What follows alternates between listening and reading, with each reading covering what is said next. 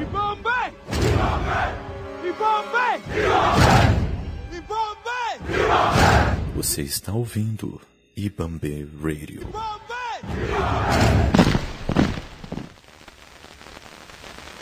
Bom dia, boa tarde, boa noite. Estamos aqui gravando mais um podcast para Iebambe Radio. Sinta-se à vontade para interagir conosco nas nossas redes sociais. Hoje eu, Odair Júnior, converso com o Juan Souza sobre racismo. Nós vamos debater de uma forma tranquila e bater um papo também de uma forma bem, bem suave sobre casos de racismo que, que a gente acaba sofrendo e que acaba se identificando muito com muitas pessoas aí pelo Brasil afora. Juan, seja bem-vindo, se apresente. E aí, galera, boa tarde, boa noite, bom dia, não sei que hora você vai estar ouvindo esse podcast. É um prazer estar aqui, é o primeiro que eu participo. E vamos aí falar um pouquinho de uma forma tranquila, suave sobre racismo. Né? Bom, a gente estava conversando aí offline, e aí você começou a citar um caso, né?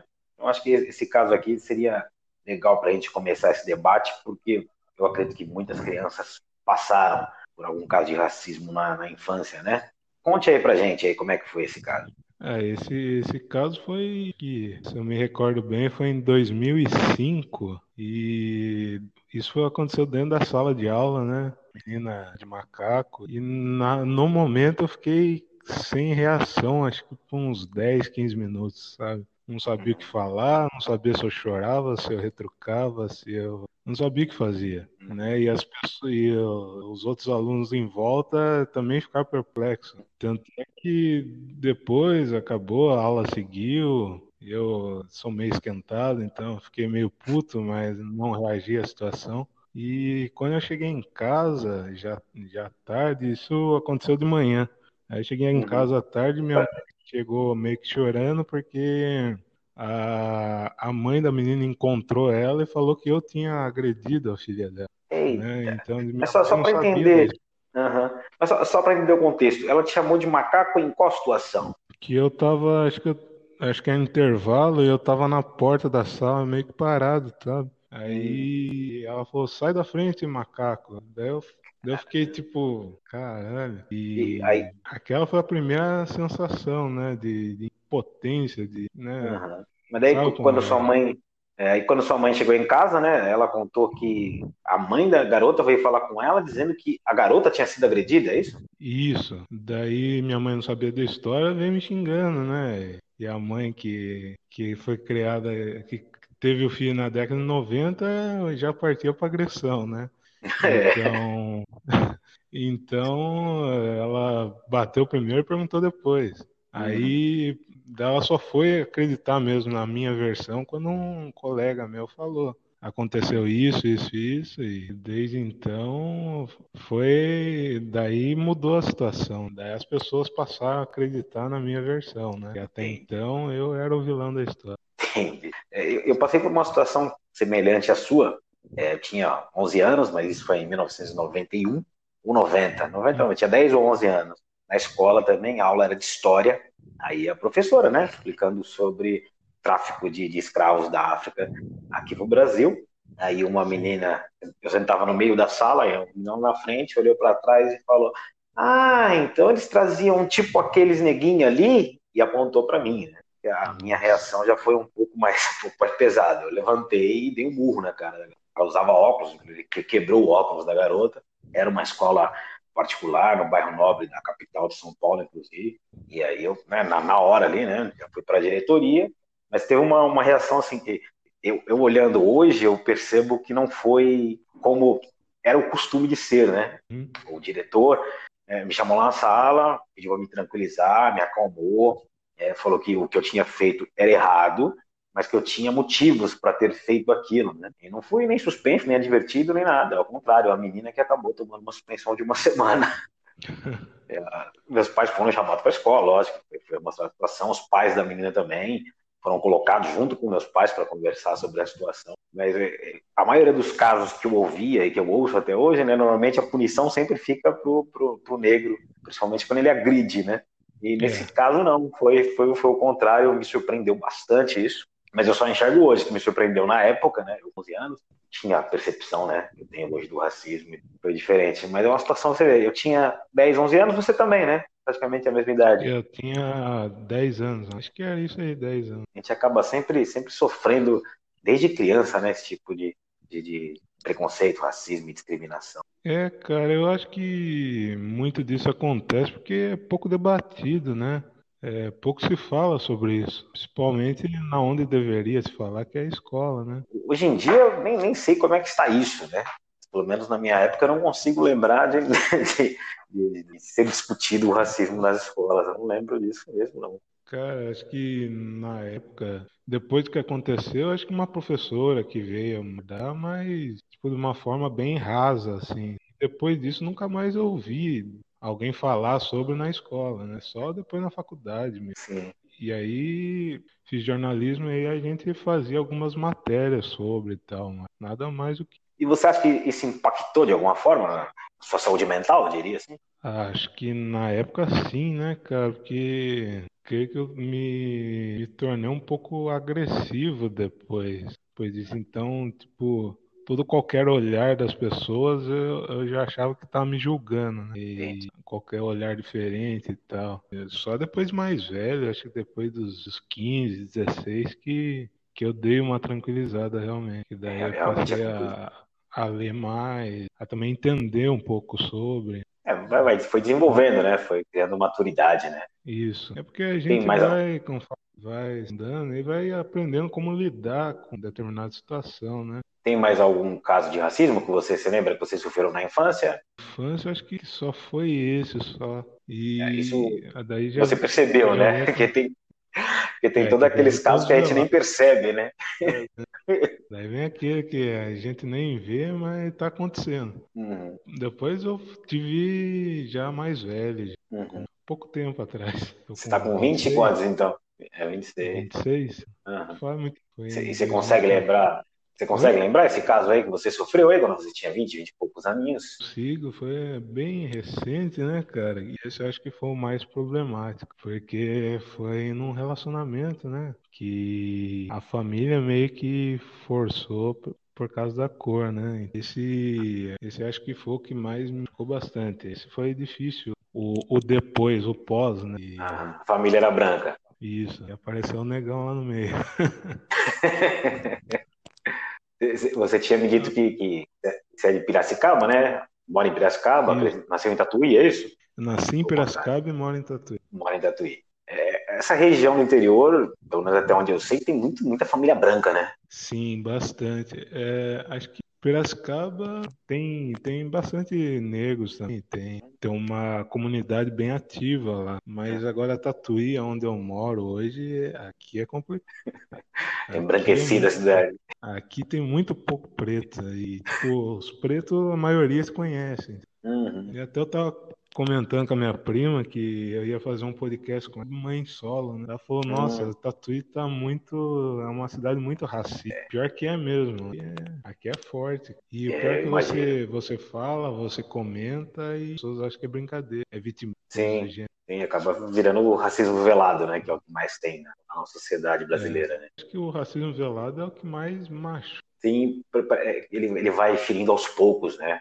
Você só se dá conta que você está sofrendo naquele ambiente depois de um tempo que você já está frequentando o ambiente, né? Porque você já criou um vínculo de amizade e mesmo assim é duro você acreditar que tá sofrendo. É, é complicado. Eu lembrei de um, de um caso aqui que eu passei em 1996, 97. Não, acho que era um pouco mais, acho que já era 98.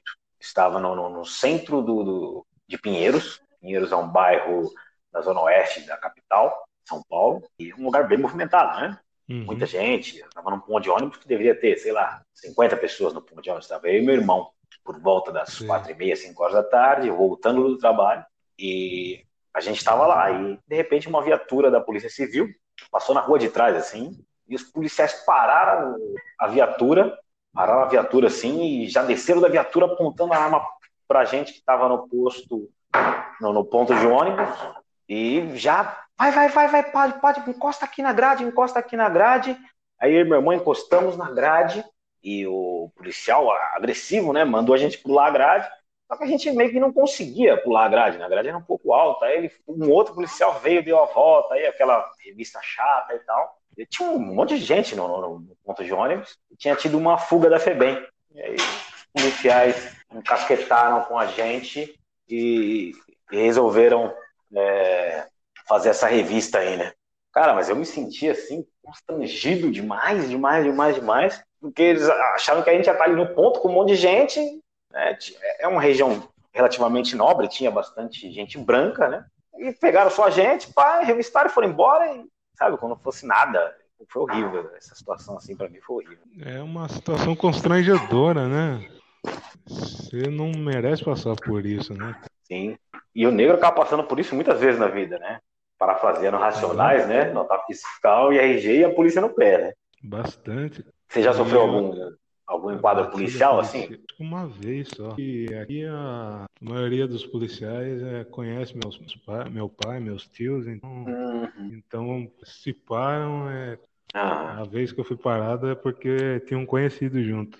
Mas, é, muito pouco, mas já fui parado em Sorocaba. Ah, Sorocaba já é uma cidade maior, né? Show, hein? É meio constrangedor, porque tá todo mundo passando e, você tá ali parado. É horrível, Por né, Por mais que você não tenha nada, dá aquele, né, aquele medo, aquele é receio. Muito É, eu até, até, lembrei de outro caso, né? Você falou de constrangimento em Blitz. É, eu tinha um carro, um carro novo, tava em Taboão da Serra, na cidade da Grande São Paulo, e meu carro tinha placa de onde eu morava, né? Que é Diadema, que fica praticamente do outro lado da Grande São Paulo, né? E era sete horas da manhã, tava eu e minha atual esposa, na época namorada, levando ela para o trabalho. Aí a polícia parou o carro e parou o carro só porque era um negro com uma placa de diadema no carro zero, dentro num lugar periférico. E o policial era negro. É. Aí, depois que ele revistou e tal, aí minha esposa de um lado, eu do outro, né, ele ainda encostou, pô, cara, que, sei lá, seu carro é visado, aí você tá aqui, placa de diadema, aí você sabe, né, a cor da sua pele, o cara falou assim pra mim, policial negro, negro, falou assim pra mim. O arqueiro mexeu comigo um pouquinho também na, na época. É, que é duro, né? É que é negro também. Né, cara? Mas eu acho que isso é, é o sistema, né? Sim, Sim. É. Que nem o colega meu que, que é policial. O sistema, o próprio policial negro, por ser policial, eles acham que é, eles também não, não são, né? Uhum, uhum. É. Eu, eu, sempre tenho a impressão, assim, que na, na, polícia militar, de todos os estados, tá? Tem mesmo realmente essa cultura, como o policial entrou né, na polícia, então ele virou um cidadão de bem, a partir do momento que ele entrou para a polícia. E como ele conhece a realidade do outro lado, dentro da polícia, na cultura né, do, do, capitalismo, da, da, da, cultura do racismo velado, na instrução, o cara acaba perdendo a raiz dele, né, e olhando a raiz dele também como, como ofensiva. Eu tenho essa percepção, posso estar errado, mas eu tenho essa percepção muito grande, assim, sabe? Eu acho que é na esfera policial também todas, né? Tá no, ela age de uma outra maneira, né? É tão bacana que eu tava assistindo um Maluco no Pedaço e tem muito disso. Tá reassistindo. É verdade. Né? E tem muito disso. O tio Phil, principalmente, né? Era um cara da luta, era um cara da, do, do movimento que virou advogado, cresceu na vida e esqueceu dos seus, né? Esqueceu de onde veio. É, hoje teve um tweet, cara, não lembro, acho que foi o Jonas de Andrade que, fala, que colocou isso no, no, Twitter, falando sobre um cara que estava participando da Expert XP, se não me engano. E aí Sim. o discurso do cara realmente nesse sentido, né? Não, você consegue e tal, você tem que juntar dinheiro para investir, algo nesse sentido que o cara falou. E o Jonas colocou, né? Infelizmente, o preto, quando ganha dinheiro, não todos os casos, né? Não generalizando, mas alguns acabam virando branco, né? Ficam embranquecidos por causa do dinheiro dentro no sistema partir do momento que você já entrou dentro do sistema, já está inserido, você faz parte do contexto, você acaba esquecendo a sua origem, né? E acha que a vida ficou fácil. É, então. Só que se a pessoa é, for perceber mesmo no, no lugar que ela está, ela vai continuar sendo negra. Sim. Independentemente do lugar que ela tiver, cargo, acho que o Robson Nunes, o humorista, ele fala aí. Ele fala, hum. eu, tô, eu, moro aqui num condomínio bacana em São Paulo, mas é, que só tem branco, e mas as pessoas brancas me veem como negro, não, não vê como hum. um branco. Aqui. Sim. Né, se, nem se como ser humano, né? Ela realmente vê como negro, né? É, então. Se, que nem ele falou, se elas forem assaltadas aqui, é, eu vou ser o primeiro culpado, né? Sim, o primeiro sim. que vai ser questionado sim, vai ser eu. Sem dúvida. Podem até não falar, mas vão olhar para falando negrão e falar, hum, foi esse negrão aí. vai ter que ter risada, né? É triste. Esse tem culpa do cartório. É triste. É triste. Assim, e a gente demora para perceber, né, como, como isso acontece, né? De uma forma sistemática e faz bastante mal para a sociedade em si, para todo mundo faz mal, não só para o negro, né? Faz mal para toda a sociedade isso. Como isso não é debatido, isso não é levado a sério desde a da escola, então isso vai mitigando o negro então, ou ele vira branco, entre aspas, ou então ele vai sofrer o racismo e não vai perceber, vai ser sempre colocado em segundo plano de tudo, né? Então, é, é isso que, que é complicado, né?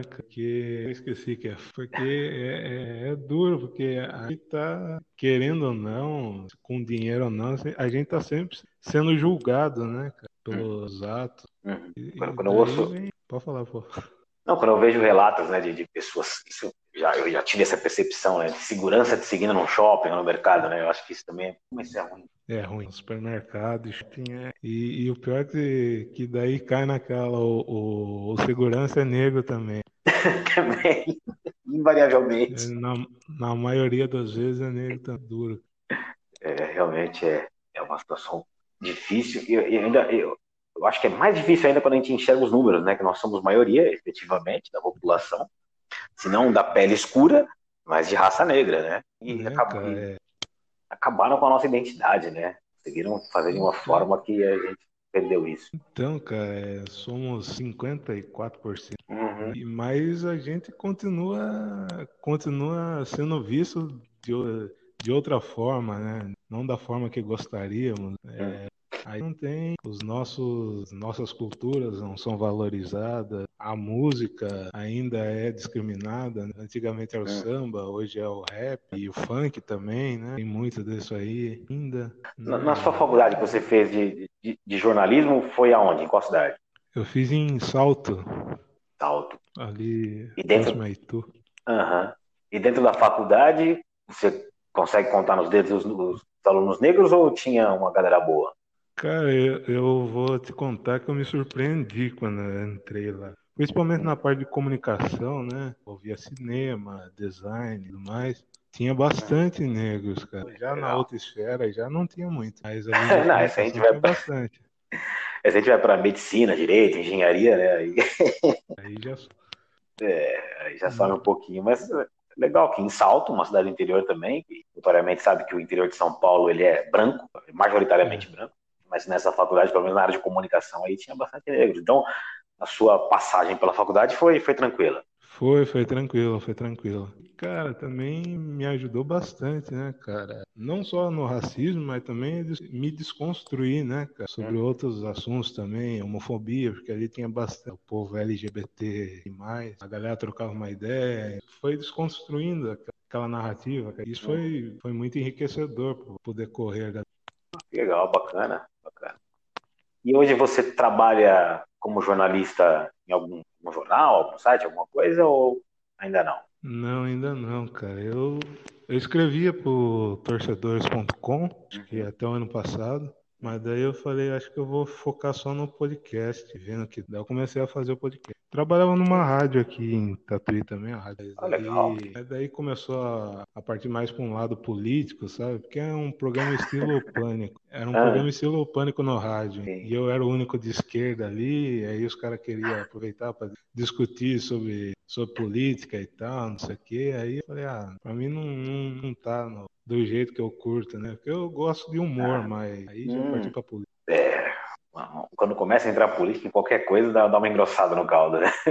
E complica um pouco. Apesar de eu gostar de falar sobre, mas é chato, né? É ruim. Que daí começa a levar um monte político, meio, parece que a gente tá. E esse Sim. ano de eleição. Não, e efetivamente, né? é, É, não, e efetivamente é propaganda. Os caras estão querendo, é isso mesmo. Você perde um, do que era o programa, a ideia do. E aí, até aproveitando um ensejo dentro da política, porque eu acho que é um tema que tem que ser debatido.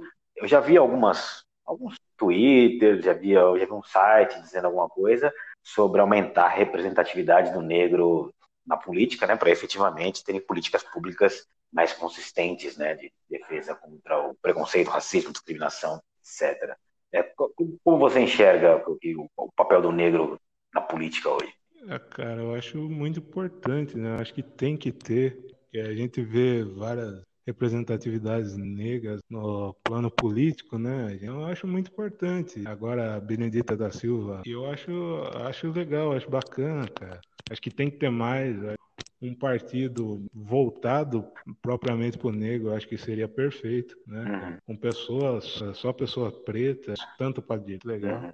Eu vejo com bons olhos. É, eu compacto dessa sua ideia aí. Eu, eu compacto dessa sua ideia de, de ter um partido político negro. Já há algum tempo já eu já falo que deveria ser assim, deveria ter isso, importantíssimo. Querendo ou não, porque os partidos estão pondo o negro ali só porque tá o assunto agora é esse. Uhum, é, uhum. é cota, né? É, eu acho que um partido propriamente negro quebraria isso. Uhum. Realmente tem, se for ver aí, tem vários que não tem esse espaço na política. E vários brancos que não valem nada tem o espaço. É, então. Nem vou citar o nome do principal atual. Não tá aí. é, é, difícil não, não, não, não, não, não falar quando você fala de política, né? Quando tá falando com pessoas conscientes, você não falar contra Jair, né? Não tem como, né, cara? Não se consegue não falar, né? E eu acho que assim, esse, esse governo do Jair, ele trouxe à tona é, vários sentimentos que as pessoas tinham de ódio, trouxe muito isso à tona, né? Não só o, o de Jair, mas o Trump nos Estados Unidos é a mesma coisa, né? e outros governos de direita ao redor do mundo. Então, hoje eu percebo que o, o racismo está mais escancarado, todas as outras injúrias por causa do governo, por causa do, do modo de condução do governo. As pessoas saíram da toca, sabe? Então, eu, eu, eu tava falando isso com a, em off, né, antes, com a, com a amiga minha. Falei, cara, as pessoas estão se revelando mesmo. Então, nem aí. Antigamente, é, a gente sabia que tinha um racismo, mas as pessoas tinham medo de falar, tinham receio. Hoje não, hoje a internet tá aí, nem fala o que quer e já era, né? E fica por isso mesmo. Sim, o pior é isso, né? Fica por isso mesmo, ninguém tá nem aí mesmo. Né? Os caras não ligam, fala e já era. Uhum. É, e realmente, se pegar é, essa coisa da internet, não pode falar o que quer e tal, e, e pensando nisso, né, eu acho que cada vez mais, nós como negros, temos que falar sobre a gente, né? Deixar de falar um pouco sobre o racismo, que é o que a gente está citando aqui agora, e falar, pô, hoje de manhã, o que, que, você acha? Eu gosto de tomar um café da manhã com leite Nescau. E tu, Juan, tu gosta do quê? É, eu sou mais tranquilo, um café preto já, já tá bom. Não, mas é justamente isso, né? A gente poder falar do, do, que a gente é, né? Não do que a gente viveu, do que a gente sofre, né, cara? Acho que falta um pouco desse posicionamento também, né?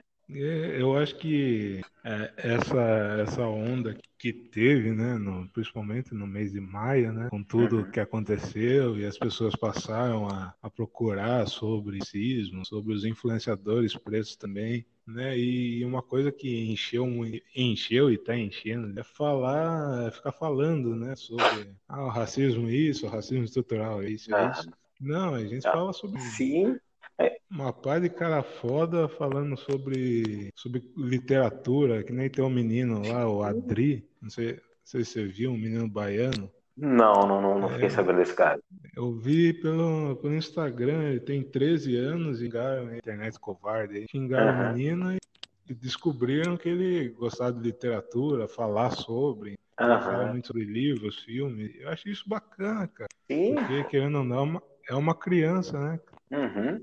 Uma criança falando sobre literatura é algo fantástico hoje em dia, né? Seja ela branca ou preta, é, é fantástico falando sobre. Então, tem que incentivar mais. Tem uma porrada de gente fazendo na música que dá voz a galera aí.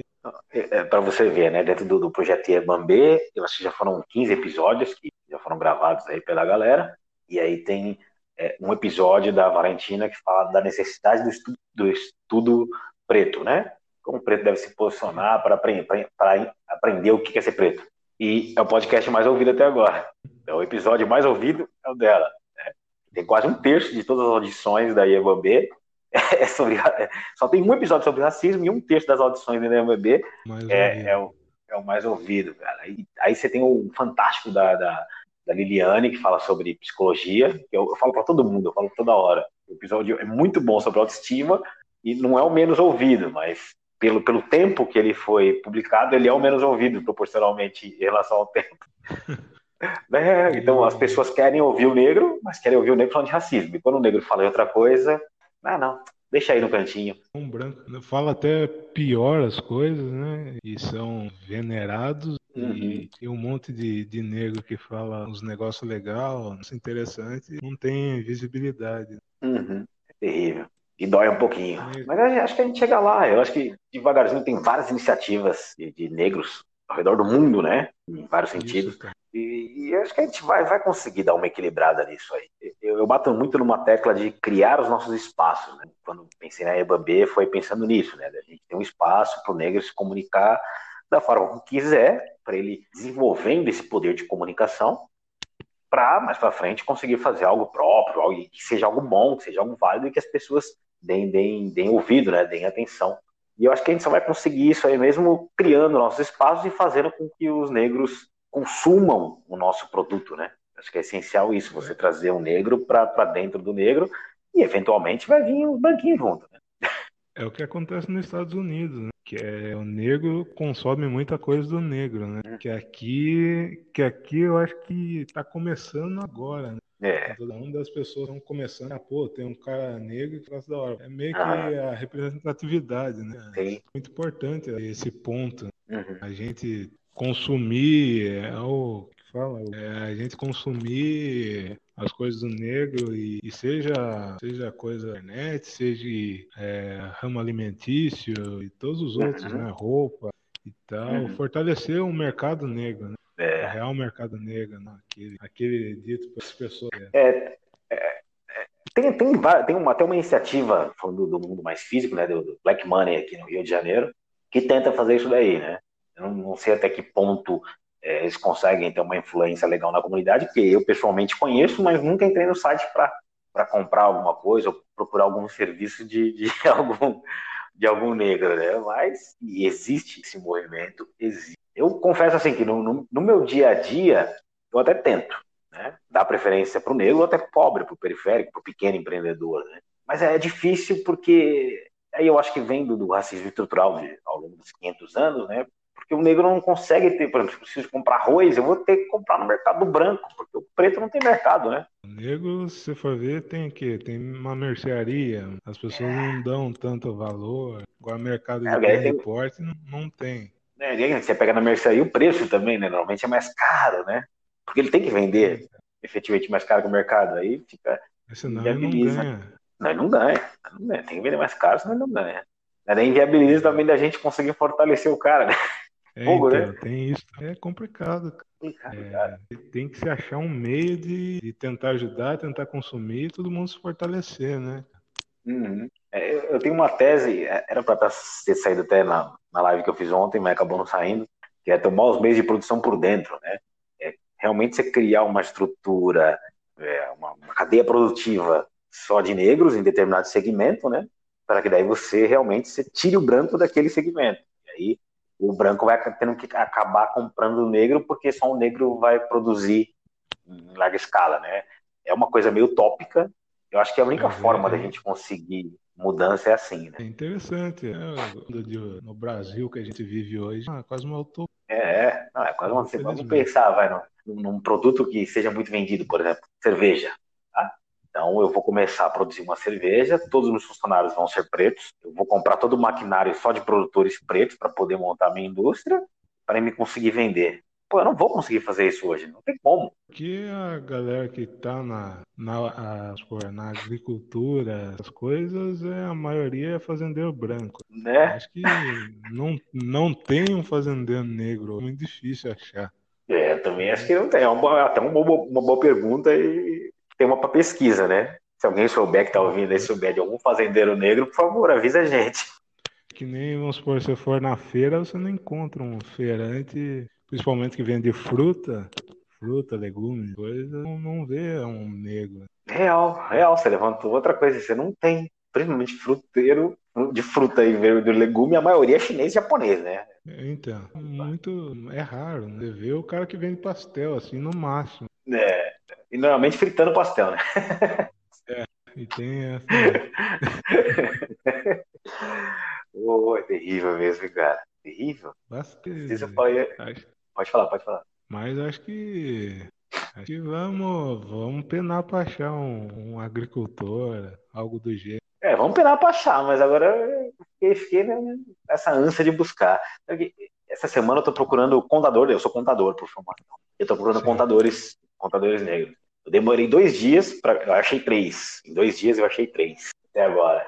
É, e é, é uma atividade relativamente simples, né? Na faculdade é, é barata uma faculdade, mas você, mesmo assim você é. tem poucos nas redes sociais. Né? No mundo físico eu já conheci alguns, então tem mais alguns, mas a maioria é mais velho. Jovens, é raro.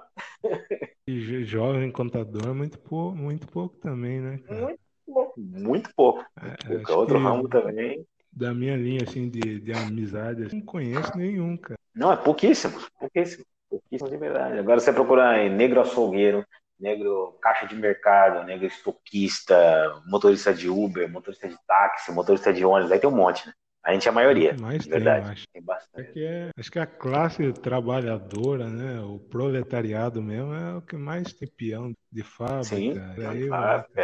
É, fazer uma greve geral, negro não trabalha hoje, a gente para esse país rapidinho. Pior que é verdade, não. Né?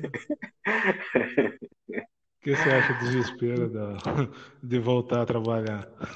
Né? Aí você falou de um ponto em relação à Covid aí, né? Que, é, principalmente o governo batendo muito na tese de abrir tudo, abrir tudo, abrir tudo e tal. E, cara, a massa de verdade não parou, né?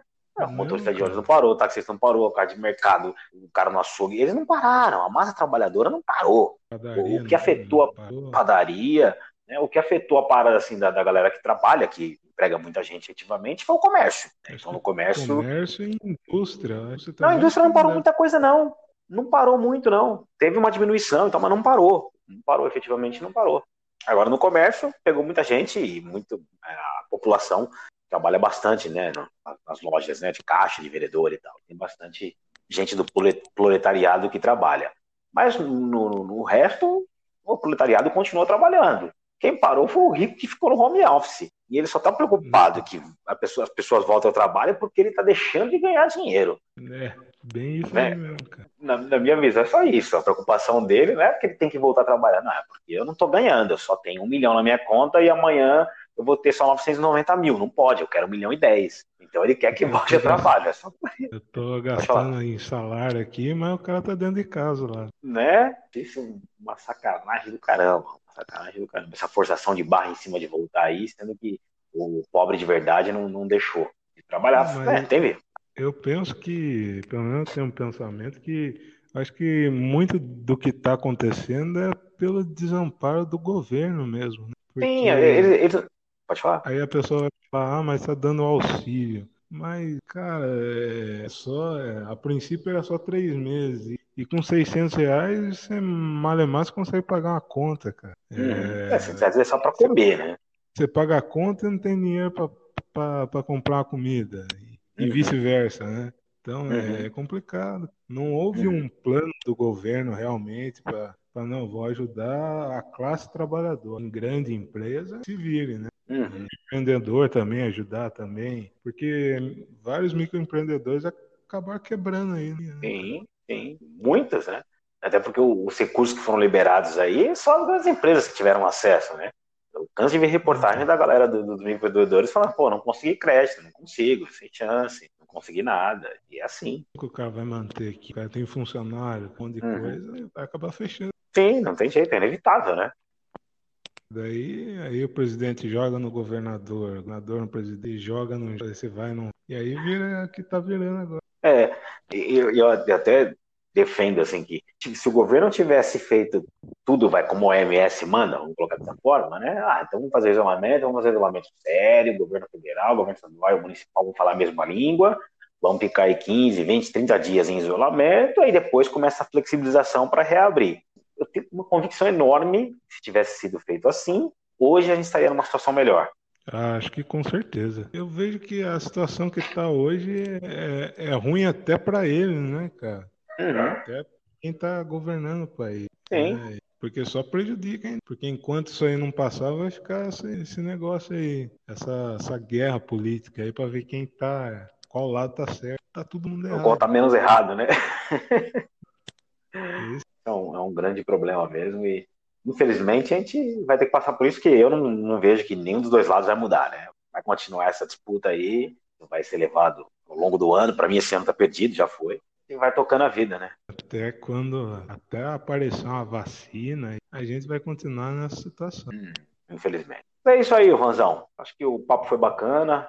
Acabou discutindo coisas um pouco além da, da proposta inicial, mas acho que é super válido. Ficou um bate-papo legal. A gente mostrou de opiniões aí relevantes sobre alguns temas. Espero que a galera curte, a galera ouça e de alguma forma aprenda alguma coisa aí com a nossa, com a nossa conversa tem que aprender, né? O assunto debatido aqui é altamente necessário, né? Agora você só me puxou um gancho, como a gente falou de algumas coisas, é, eu acho que a gente deveria um dia parar e falar um pouquinho sobre política. Vamos pensar nesse podcast aí para semana que vem? Dá para fazer sim, dá para fazer.